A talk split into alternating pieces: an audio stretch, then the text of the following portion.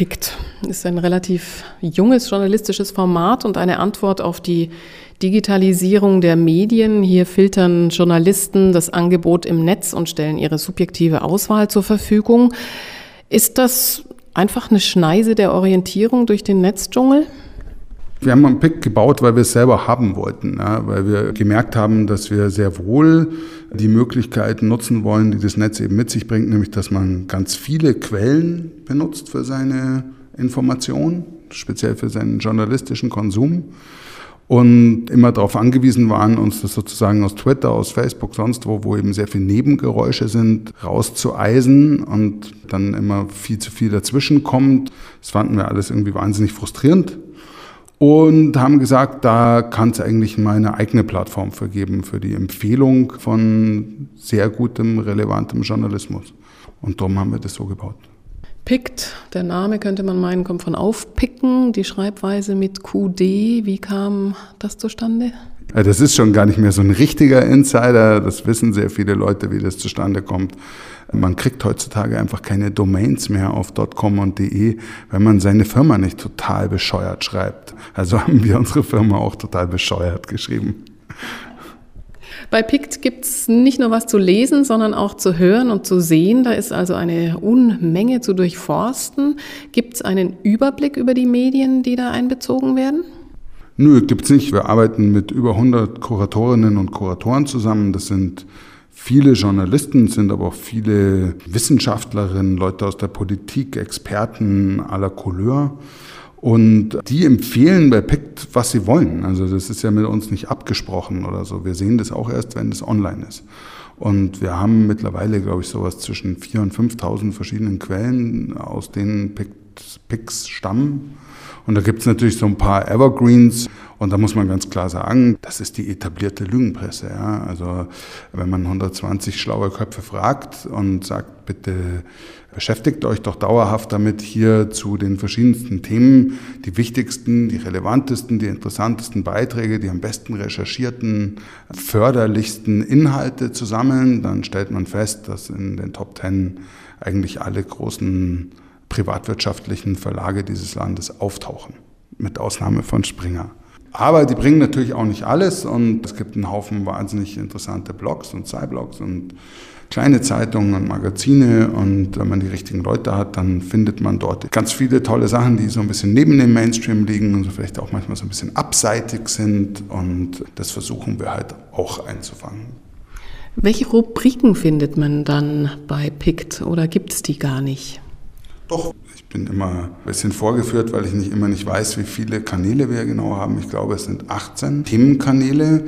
Die haben wir absichtlich nicht so ganz wie normale Zeitungsrubriken gefasst, weil uns das ein bisschen zu allgemein war, sondern haben versucht, das so ein bisschen spezieller zu machen. Und trotzdem ist es in Summe dann, sind die meisten Themen mittlerweile vertreten. Ja, also wir haben einen Kanal, der heißt Kopf und Seele und da geht es um alle Arten von physischer und psychischer Medizin, aber auch um Wellness. Wir haben einen Kanal Volk und Wirtschaft, wo es um Wirtschaftsthemen geht auf der ganzen Bandbreite, um soziale Gerechtigkeit.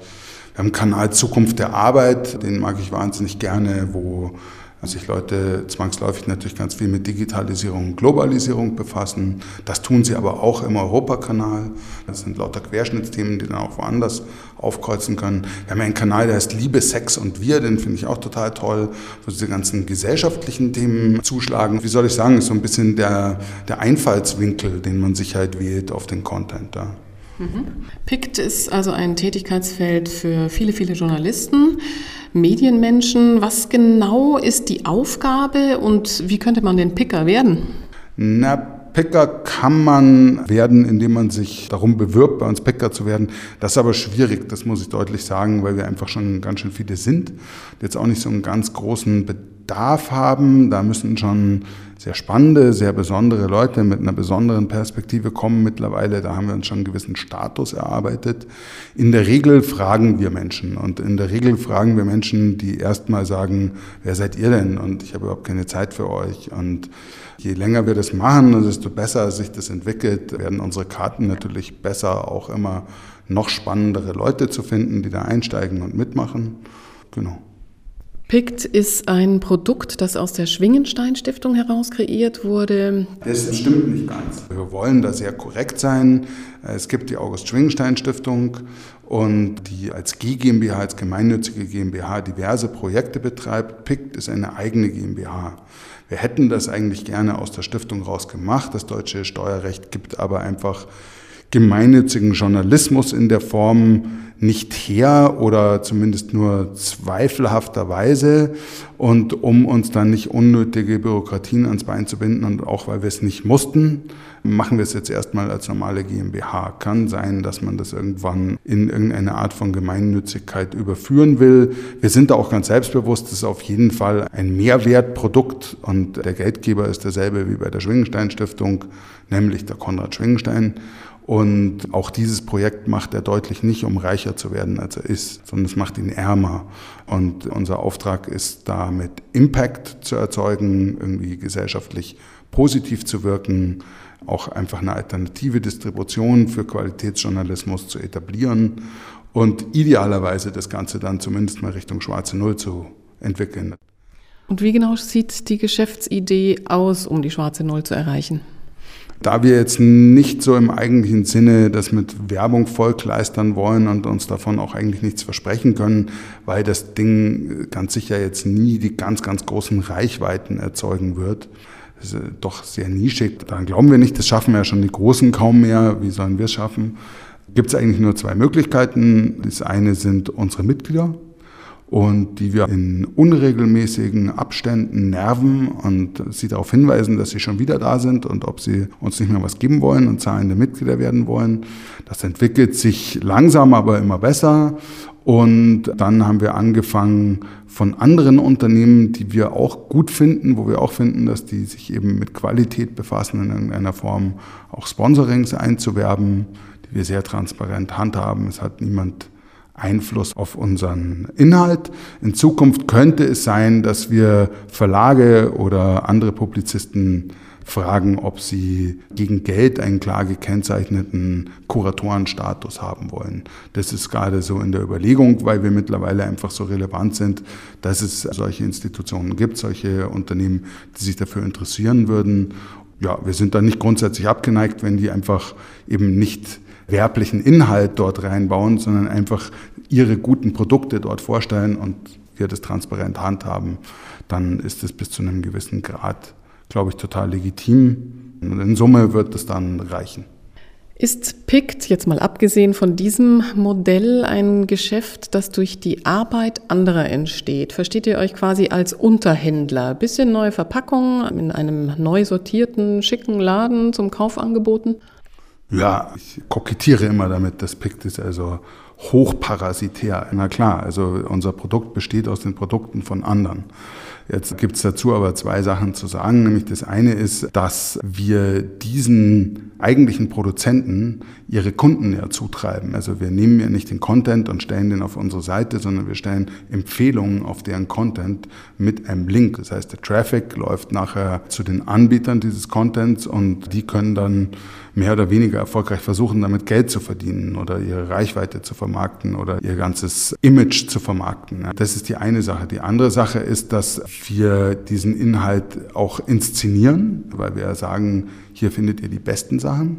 Uns auch nicht einfach nur zu Facebook oder Twitter like da reinschmeißen und sagen, hey, hier interessant, lies mal, sondern jeweils ein wissender Kopf dazu etwas sagt und erklärt, warum er diesen Inhalt relevant findet den also dementsprechend auch gelesen hat oder gehört oder gesehen hat und seinen Zugang dazu kurz erklärt oder die Pointe nennt vorab schon oder den Leuten einfach die Möglichkeit an die Hand gibt zu entscheiden, ob das für sie relevant ist oder nicht.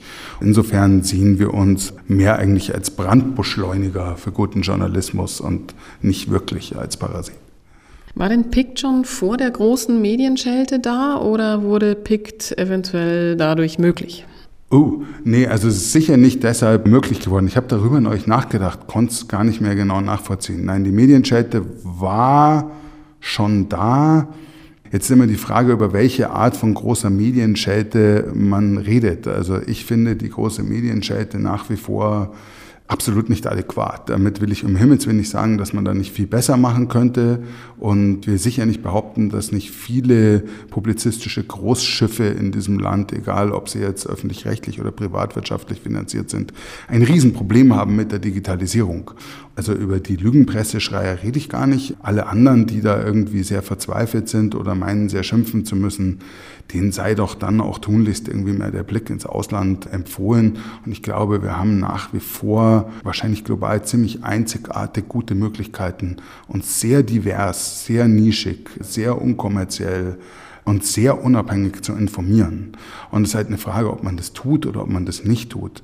Es wäre ja auch schlimm, wenn es nicht so wäre, denn immerhin geben wir auch acht Milliarden Euro im Jahr aus für öffentlich-rechtliche Medien. Aber unterm Strich nach wie vor halte ich das für ein Erfolgsmodell und etwas, was uns auch Stabilität gibt in eben sehr bewegten und sehr volatilen Zeiten, politisch eben ja, wie wir sehen, auch sehr volatilen Zeiten, ist etwas, worum wir kämpfen sollten, was wir verändern sollten, was wir progressiv agiler entwickeln sollten, als wir es jetzt tun, sicherlich.